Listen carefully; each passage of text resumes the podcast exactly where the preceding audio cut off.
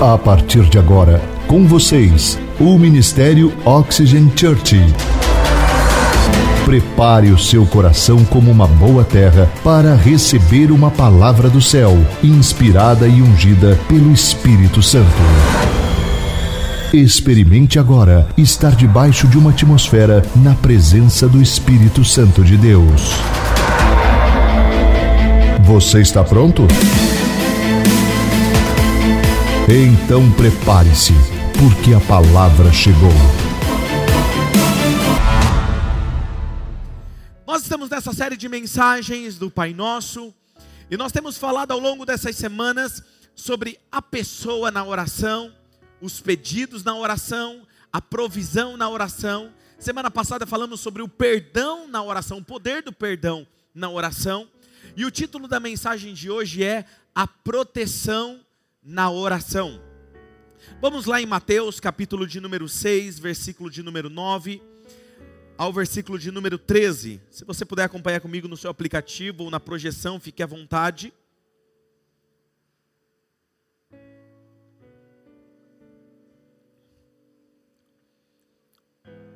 Vamos ler juntos? Vocês orem assim: Pai nosso, santificado seja o teu nome, venha o teu reino, seja feita a tua vontade, assim na terra como no céu. Dá-nos hoje o nosso pão de cada dia. Perdoa as nossas dívidas, assim como perdoamos aos nossos devedores. Mas porque teu é o reino, o poder e a glória para sempre. Amém. Essa semana nós iremos nos focar na frase, na parte A do versículo 13, que diz, onde Jesus nos ensina a orar pedindo proteção. Mateus 6,13, a parte A do versículo diz: E não nos deixe cair em tentação, mas livra-nos do mal. Eu preciso lhe dizer algo muito interessante. Por muitos anos na minha fé cristã, eu não entendia esse texto, porque eu não conseguia imaginar como eu poderia pedir para que Deus me livrasse das tentações, sendo que Deus não me enviava as tentações, ou enviava. E para entender essa parte desse versículo, nós precisamos observar com atenção o que exatamente Jesus está nos dizendo, olhando para outros textos das Sagradas Escrituras sobre tentação. E hoje eu irei falar sobre essa frase, quatro coisas com vocês. Você que está anotando aí no seu tablet ou no seu celular, anote essas quatro coisas. E a primeira coisa que eu quero falar com vocês hoje sobre isso é: Deus não pode nos tentar. Deus não pode nos tentar. Isso é impossível e fora da sua natureza divina, tentar o ser humano. Porque se Deus nos tentasse, ele teria que ter algo de mal, de ruim na sua natureza, e ele não tem. Vou lhes explicar melhor, porque algumas pessoas pensam pelo fato de Deus ser soberano, ele pode fazer qualquer coisa. Quando a Bíblia fala que Deus ele é soberano, está dizendo que ele é o governante mais supremo do universo. Agora veja, já disse isso antes para vocês e vou repetir. Deus, ele é imutável. O que, que é imutável? É algo que não muda. Alguém que não muda. Deus, ele é imutável. Isso significa que Deus não pode mudar. Porque se ele pudesse mudar, isso quer dizer que Deus poderia melhorar. Logo, Deus não pode melhorar, porque ele já é perfeito, perfeitamente bom. Ele é bom e perfeito, então ele não precisa melhorar. Existe algo que Deus não pode fazer, isso deixaria vocês agradecidos. É o que? Pelo fato de Deus amar todos nós. E isso ninguém pode mudar. E isso deveria gerar gratidão no nosso coração, não é verdade? A Bíblia fala que ele nos amou, amou o mundo de tal maneira que deu o seu filho unigênito para que todo aquele que nele crê não pereça, mas tenha vida eterna. Veja que Deus amou o mundo. Não fala que Deus amou os cristãos, Deus amou o mundo. E isso ele não muda, porque faz parte dele, é a natureza dele. Agora preste atenção, você vai olhar para a pessoa que está do seu lado e fala assim: olha, preste muita atenção nessa palavra, porque o inimigo não quer que você ouça essa palavra. Pode usar essa palavra, seja uma, um canal de bênção agora para a pessoa. Porque eu vou expor para vocês o jeito que o inimigo age para nos fazer cair, para nos derrubar, para manipular e torcer a verdade de Deus no nosso coração. Agora veja o seguinte: Tiago capítulo 1 vai falar, é um texto bem longo que fala muito sobre tentações. Você é muito longo, não dá para a gente estudar ele aqui todo, mas você pode usar ele para estudar durante essa semana no seu devocional. Você pode acompanhar as leituras e ver o que Deus fala com você através desse texto de capítulo 1 de Tiago. Mas vamos ler Tiago 1,12. Diz o seguinte: Feliz é o homem que persevera na provação, porque depois de aprovado, ele receberá a coroa da vida que Deus prometeu aos que o amam. Vejam, Duas coisas acontecem quando você persevera, quando você está sendo provado. A primeira coisa é que você é abençoado, e a segunda coisa você é recompensado. Abençoado e recompensado. E essa palavra perseverar, suportar, significa continuar confiando, mesmo com, quando tem oposições contra mim, contra você. É continuar confiando apesar da oposição. Em outras palavras, é como se você dissesse para Deus: Deus, eu seguirei confiando em Ti, mesmo que esteja passando por oposição, por um momento difícil, eu seguirei confiando em Ti. Isso vai gerar em você uma resiliência, uma perseverança que vai te fazer suportar nos momentos difíceis. E esse termo também, quando o termo no texto sagrado diz que aquele que persevera na provação, esse termo perseverar era usado também para quando ia se fazer moedas de metal naquela época. Eles pegavam uma peça de metal, levava ela para um calor extremo, onde derretia aquele metal, colocava aquele metal líquido numa forma e ele tomava uma forma de uma moeda e passava aquele metal frio, sem forma, agora tem forma e ele tinha um valor específico.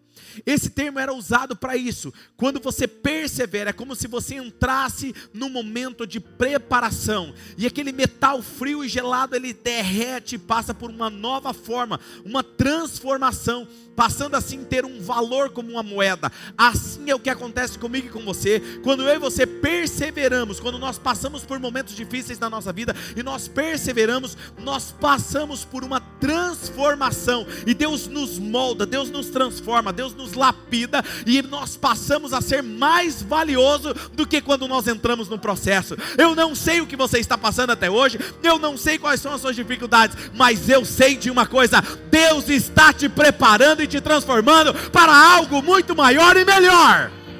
Amém? Outra coisa interessante você precisa entender é que as provações nos preparam e elas nos moldam para sermos exatamente como Deus planejou que nós fôssemos, para cumprir com o nosso propósito quando nós confiamos em Deus.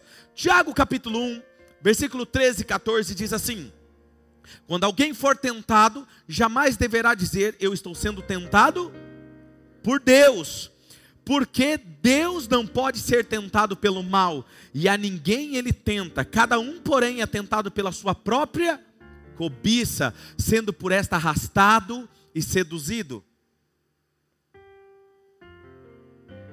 Quero que vocês entendam exatamente o que acontece quando nós estamos numa tentação. Nós somos, quando somos tentados, nós somos seduzidos por um desejo. E nós temos o inimigo como tentador. Não é Deus, é o inimigo. A Bíblia diz que ele é o tentador. E ele nos tenta naquilo que nós temos como desejo.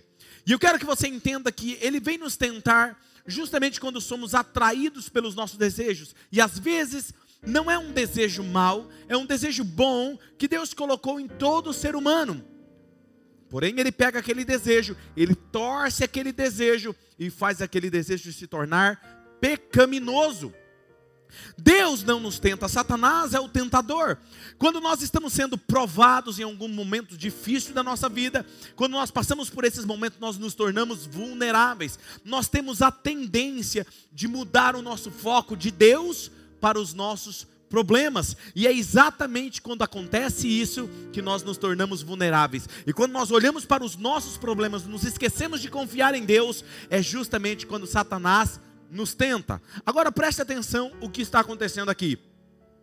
Eu não sei se você já imaginou isso ou não, já teve essa informação, mas um avião, quando ele vai fazer, é, ele está indo para a pista, taxiando para ir para a pista, para fazer a decolagem, ele vai justamente para o lado da pista que tem o oposto do vento. Um avião para se decolar, ele precisa correr em alta velocidade com toda a potência do seu motor contra o vento.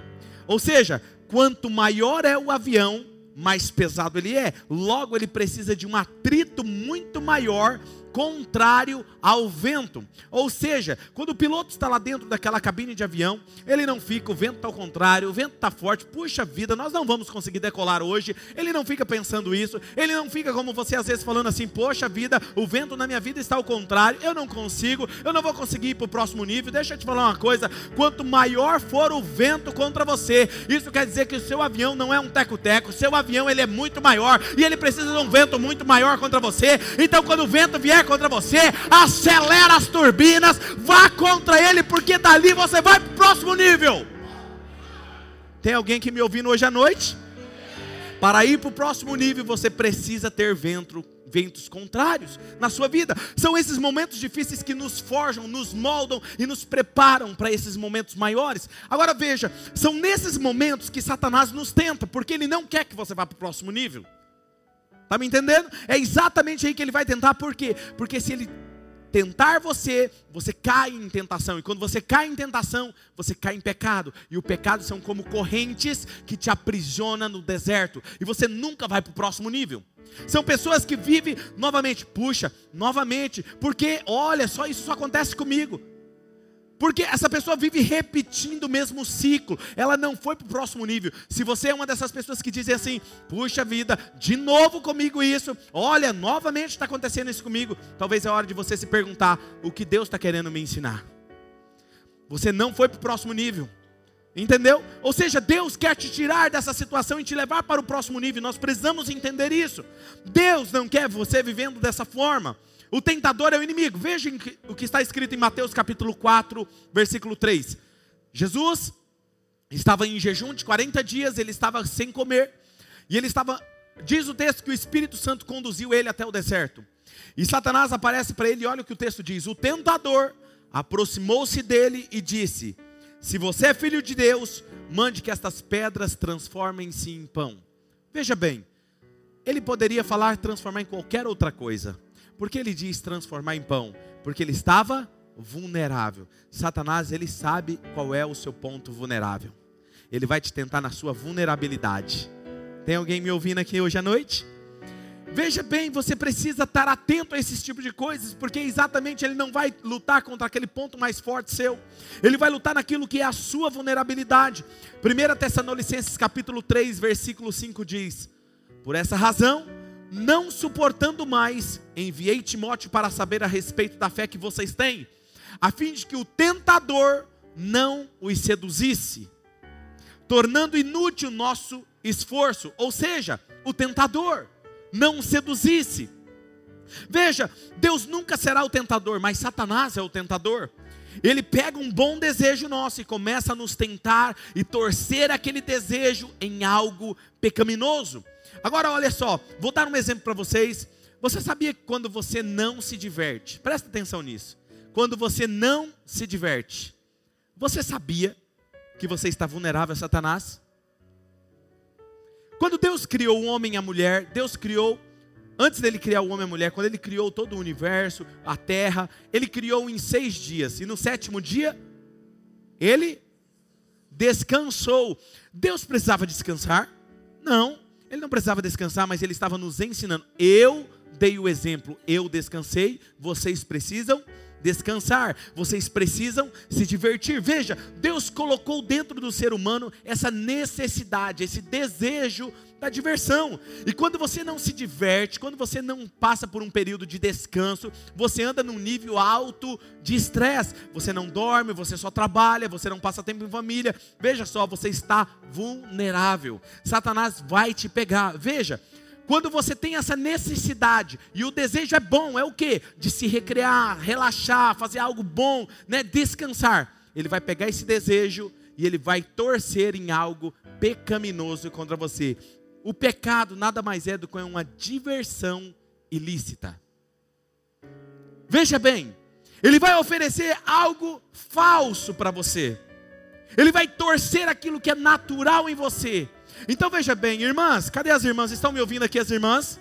Amém? Vou dar uma palavra para você, querida. Seu marido precisa de tempo. Tempo para ele descansar. Tempo para ele jogar bola. Tempo para ele assistir um filme, fazer alguma coisa que ele gosta, sentar com os amigos, jogar a conversa fora. Hã? Amém, irmãs? Não é, irmãos? Amém? Liberar o irmão. Libera o irmão lá, né? deixa ele descansar, relaxar. Né? Ele não pode ficar só trabalhando, porque senão ele fica vulnerável. Amém? Irmãos, agora uma palavra para vocês, amém? Ah, agora vocês falam amém mais devagar, né? Mais baixinho. As irmãs, as esposas, não foram criadas para ficar só na cozinha criando filhos ou trabalhando. Elas foram criadas também para se divertirem. Libera elas. Libera as irmãs para ir para o salão de beleza. Elas amam isso. As irmãs saem de lá relaxadas, gente. Hã? Quando eu preciso que a pastora Mari fique bem, filha, vá para o salão. Ela sai de lá se sentindo poderosa, entendeu? Tá bem, eu já ganhei a semana. Entendeu? Seja inteligente, libera o cartão na mão da irmã. Entendeu? Deixa ela ir fazer uma academia. Vai fazer uma academia você também. Você sabia que quando você não cuida do seu corpo físico, você está pecando? Uau! Sabe por quê? Isso aqui se chama templo do Espírito Santo. Se eu não cuido dele, eu estou em pecado. Se eu ingiro só comida que me faz mal, eu estou pecando contra quem? Então cuide da sua saúde. Nós somos uma igreja que priorizamos cuidar da família, cuidar das pessoas. Então vá lá, se divirta, descanse. Eu quero que vocês, eu quero ver vocês em academia, eu quero ver vocês andando, passeando, se divertindo, indo para restaurante, estando juntos, assistindo um filme. Eu quero vocês bem. No dia eu estava conversando com a pastora Mari e disse assim: Amor, eu acredito que muitas pessoas que têm problemas, se elas se divertissem mais, elas teriam menos problemas. Essa é a verdade falta de descansar. Querido, deixa eu te falar uma coisa: dormir não é pecado. Amém? Isso, olha para a pessoa que fica falando que você está dormindo demais, fala assim: deixa Jesus agora usando o pastor, olha aí, ó.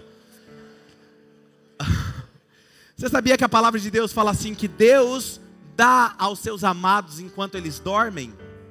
Hã? Fala assim, querido, deixa eu receber de Deus dormindo?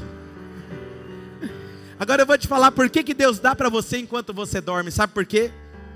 Porque só não dorme quem está preocupado. Quando você dorme, você está confiando. Amém? Então aprenda a relaxar e receber de Deus. Aprenda a colocar na sua agenda semanal algo que você vai fazer para você, irmão, irmã. Você jovem precisa fazer alguma coisa para que você descanse, extravase. Olha um exemplo.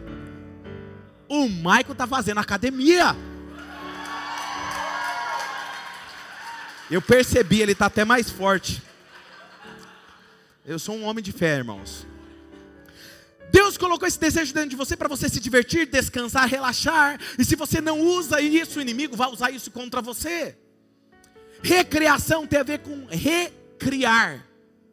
O ato de se refazer. Se a primeira coisa que você entende sobre esse texto é que Deus não nos tenta, a segunda coisa, Deus nunca nos enganará. Escute isso: Deus nunca nos enganará. Veja o que diz o Mateus capítulo 6, versículo 13a: E não nos deixe cair em tentação, mas livre-nos do mal. Por que deveríamos então orar pedindo a Deus para não nos deixar cair em tentação se Ele não nos tenta? A primeira coisa que você precisa saber é que essa palavra tentação ela é traduzida de forma diferente aqui no texto. Vamos ler outro texto para a gente ver como que ela se encaixa. Tiago capítulo 1, versículo 2 e 3 diz assim: ó, Meus irmãos, considerem motivo de grande alegria o fato de vocês passarem por diversas provações. Pois vocês sabem que a prova da sua fé produz perseverança. Veja, ele diz: tenham alegria no fato de vocês passarem pelas tentações, não é caírem em tentações. Hã? Tem algumas pessoas que falam assim: ah, o pastor agora liberou, caí na tentação agora. Não falei isso, não. Falei, fique alegre quando você passa pela tentação, você passa pela provação. E é o mesmo termo usado em Mateus 6,13, peirasmos, que é traduzida tentação. Ou seja, em outras palavras, a chave desse texto é: não nos deixe entrar e cair em tentação quando nós formos provados. Porque quando nós somos provados, nós estamos vulneráveis. E aí é onde o inimigo nos tenta. E se nós cairmos, nós ficamos aprisionados no nível anterior. Mateus capítulo 4, versículo 1 diz: Então Jesus foi levado pelo Espírito ao deserto para ser tentado pelo diabo. Agora veja, o Espírito Santo guiou Jesus até o deserto, um lugar seco, para ele ser tentado pelo diabo. A pergunta é: ué, mas se Deus não nos tenta, por que, que ele conduz a tentação? Veja, eu vou falar alguma a minha compreensão desse texto. Duas coisas. A primeira coisa é que foi para o próprio bem de Jesus. Olha o que diz em Lucas capítulo 4, versículo 14. Antes de nós lermos, diz que o Espírito Santo conduziu Jesus cheio do Espírito Santo até o deserto. Mas Lucas capítulo 4 e 14 diz: "E Jesus voltou para a Galileia no poder do Espírito Santo". Sabe o que significa isso? Ele voltou muito mais forte. Ele voltou transbordando daquele poder. Deixa eu te falar uma coisa, quando você vence uma tentação. Sabe por que o inimigo quer te derrubar? Porque se você vencer a tentação, você vai ficar muito mais forte. Porque cada não que você dá para ele, que você vence ele, que você supera ele, você se torna alguém mais forte, mais empoderado. Agora escuta o que eu vou te falar agora. A área que você é vulnerável será onde você será tentado. Mas quando você vence a tentação, será a área onde você será empoderado. Amém? Aquilo que era a sua vulnerabilidade se torna área de maior poder na sua vida. Você se torna alguém empoderado pelo poder de Deus. E a segunda razão porque o Pai permitiu isso foi para beneficiar eu e você com isso. Como assim? Hebreus capítulo 4, versículo 15 me chama a atenção porque diz assim: Pois não temos um sumo sacerdote que não possa compadecer-se das nossas fraquezas, mas sim alguém que, como nós, passou por algumas tentações, por todo tipo de tentação, porém sem pecado. Ele passou por todo tipo de tentação, mas ele não caiu em pecado. Hebreus 12, 18, olha que fantástico. Porque tendo em vista o que ele mesmo sofreu quando tentado, ele é capaz de socorrer aqueles que também estão sendo tentados. Você sabia que Jesus pode te ajudar a superar a sua tentação? Algumas pessoas dizem assim, pastor, eu tenho vergonha de falar com Deus sobre as minhas tentações, porque se eu for falar para Ele que eu estou sendo tentado nessa área de novo, Ele vai falar assim, mas de novo? Não, Ele não diz isso, sabe o que Ele diz? Ele fala assim, filho, eu te entendo, eu sei o que é viver no mundo caído, eu sei o que é ter as hostes infernais lutando contra mim. Eu sei, filho, o que você está passando. No mundo, filho, vocês terão aflições, tende bom ânimo, porque eu venci o mundo. Eu te entendo, filho. Isso não é demais. Ou seja, Ele pode se compadecer das nossas fraquezas, nos socorrer também quando somos tentados. Agora veja, quando nós somos tentados, e buscamos a Jesus, Ele não te acusa, pelo contrário, Ele vem e socorre você. Você sabia que você pode perguntar para Deus e falar assim: Deus, eu sei que eu estou sendo tentado, eu preciso que o Senhor me ajude, me dê uma saída, e Ele vai te dar uma saída, Ele vai te socorrer. Deuteronômios 8, 18, 8, 16 vai dizer algo interessante. Veja, Israel também foi conduzido ao deserto como Jesus. E a Bíblia diz que Israel foi guiado por uma nuvem de dia e um, uma chama de fogo à noite. Era símbolo do Espírito Santo. Agora veja, a trajetória do Egito à terra prometida. Deuteronômio capítulo 1 vai dizer que era uma caminhada de 11 dias. Mas eles ficaram 40 anos. Por que eles ficaram 40 anos? Porque em todas as tentações eles caíram e foram reprovados. Quando você é reprovado em um nível, você permanece no deserto. Mas por que, que Deus levou eles para o deserto? Deuteronômio 8,16 nos responde: E os sustentou no deserto com maná, que os seus antepassados não conheciam, para humilhá-los e prová-los, a fim de que tudo fosse bem com vocês. Deus nos conduz em alguns momentos da nossa vida no deserto para o nosso próprio bem. Você quer ver um exemplo disso? Você hoje é resultado dos momentos mais difíceis que você passou até hoje. Lembra aí quais foram os momentos mais difíceis da sua vida até hoje? São exatamente esses momentos que forjaram você, te tornaram mais fortes. Tanto é que quando você encontra uma situação hoje, você fala assim: tranquilo, eu já sei como lidar com isso. Porque aquilo que era vulnerável para você, você se tornou empoderado nisso. Eu não sei o que você está passando hoje. Talvez você venha em busca de uma resposta de Deus aqui hoje. Eu te digo: essa área que o inimigo está tentando contra você será a área mais forte na sua vida. Se Deus não nos tenta, Deus ele irá nos livrar das tentações. Veja bem, porque 1 Coríntios capítulo 10, versículo 13, diz assim: não sobreveio a vocês tentação que não fosse comum aos homens. E Deus é fiel. Ele não permitirá que vocês sejam tentados além do que você pode suportar. Mas quando vocês forem tentados, ele lhes providenciará um escape para que vocês possam suportar. Tem duas promessas nesse texto para mim e para você. A primeira é: Ele não permitirá que você seja tentado além do que você pode suportar. Então fique tranquilo. Se a tentação está vindo contra você quando você está passando por um momento de prova, fique tranquilo porque você pode suportar. A segunda coisa é que você pode clamar ao Pai e dizer: Deus, livre-me das tentações, porque Ele vai criar uma saída para que você escape dessa tentação e o inimigo não vai te derrubar. E aí talvez você se pergunte, mas pastor, por que, que eu caí em tantas tentações se Ele me livra das tentações? Talvez porque você nunca pediu isso para Ele. Talvez porque você nunca pediu, Deus me mostre a saída dessa tentação. Se tem uma coisa que Deus faz, é respeitar as nossas decisões e escolhas. Deus nunca vai te forçar a nada. Veja, 2 Timóteo capítulo 4, versículo 17 e 18 diz assim: mas o Senhor permaneceu ao meu lado e me deu forças, para que por mim a mensagem fosse plenamente proclamada, e todos os gentios a ouvissem, e eu fui libertado da boca do leão. O Senhor me livrará de toda obra maligna e me levará salvo para o seu reino celestial. A Ele seja glória para todos sempre. Amém. Veja bem, há um tempo atrás, uma pessoa chegou em mim e disse assim: Pastor, o que mais te surpreendeu?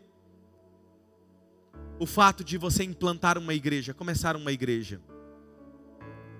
Eu disse a ele as batalhas espirituais. Eu sabia que teriam batalhas espirituais, mas eu não sabia o quão intensas elas seriam. Algumas pessoas dizem assim, pastor, eu não quero me tornar um voluntário porque eu tenho medo de aumentar as batalhas espirituais contra mim. Pastor, eu não quero abrir um GC na minha casa porque eu tenho medo das batalhas espirituais aumentarem contra mim. Deixa eu te falar uma coisa. O fato de você não servir, ou não fazer, ou não se comprometer a mais com Deus, com medo dos ataques do inimigo, não vai mudar nada você querendo ou não, o inimigo Satanás, ele é o seu inimigo mortal até o último dia da sua vida. Ele vai tentar contra você o tempo todo. É a identidade dele, é quem ele é. Porém, esse texto que nós acabamos de ler diz que Deus nos livrou e continuará nos dando saída, dando escape e nos levará a salvo até o seu reino de luz. Eu sei que os ataques virão, mas não tem problema porque eu confio num Pai que me dá o escape e não vai deixar eu ser tentado além do que eu possa suportar. E eu posso dizer: Deus, eu confio em Ti e eu irei e chegarei lá a salvo. Uou, eu chegarei a salvo em nome de Jesus. Amém? Nada pode nos parar quando nós confiamos em Deus. Os ataques virão, mas nós temos um Pai que não permitirá que seremos tentados além do que mais podemos suportar, ou dará um escape para mim, para você. Agora veja, se Ele não nos tenta, se Ele não nos engana, se Ele nos livrará, Ele só nos livrará se nós orarmos. Por isso que quando Ele disse aos seus discípulos, Ele disse: quando vocês forem orar, orem assim. Pai, livra-nos, não nos deixe cair em tentação, livra-nos do mal. Deus fará a sua parte quando nós fazemos a nossa, a nossa parte. E nossa parte é buscar o seu conselho e a sua orientação. Agora veja, Mateus capítulo 26 e 41 diz assim: ó, Jesus estava dizendo para os seus discípulos: vigiem e orem, para que vocês não caiam em tentação. O espírito está pronto, mas a carne é fraca. Deixa eu te falar uma coisa. Tem pessoas que continuam pecando. E você pergunta, filho, por que você não abandona esse pecado? Por que você não vence? Ah, pastor, a carne é fraca. Desde quando o pecado é vitamina para a carne fraca?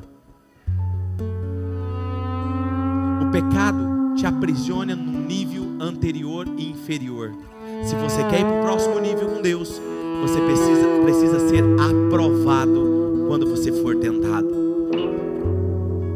João capítulo 17, versículo 15, alguns estudiosos dizem que Jesus nos deu a oração do Pai Nosso como modelo de oração. Mas em João 17, 15, ali no capítulo 17, ele está fazendo a sua oração do Pai Nosso com o Pai, em sua própria experiência.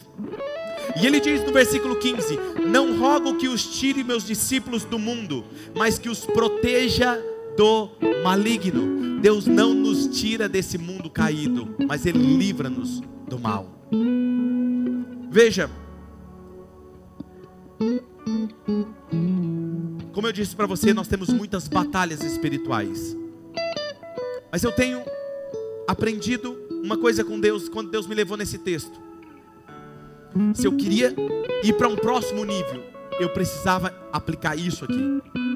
Jesus ora pelos seus discípulos. Eu, como discípulo, eu tenho que orar e pedir para que Deus me livre da tentação. Não me deixe cair na tentação e livre-me do mal.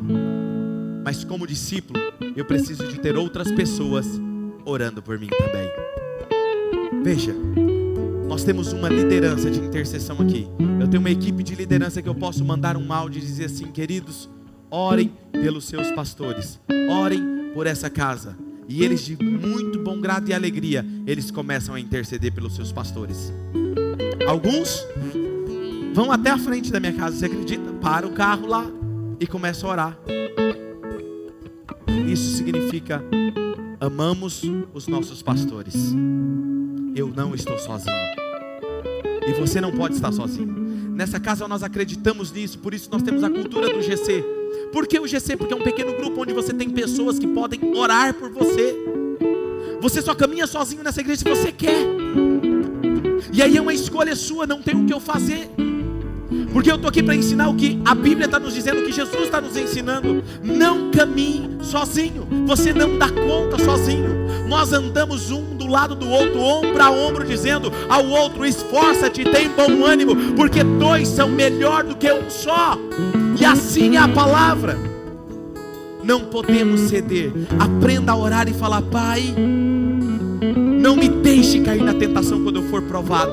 Eu sei que eu estou sendo provado, eu vou ser aprovado, mas não deixe eu ceder à tentação. Livra-me do mal, livra-me do mal, e os céus se abrirão sobre a sua casa, e os céus se abrirão sobre a sua vida e família, e o favor de Deus descerá, e o escape virá e te liberará do mal para a glória de Jesus.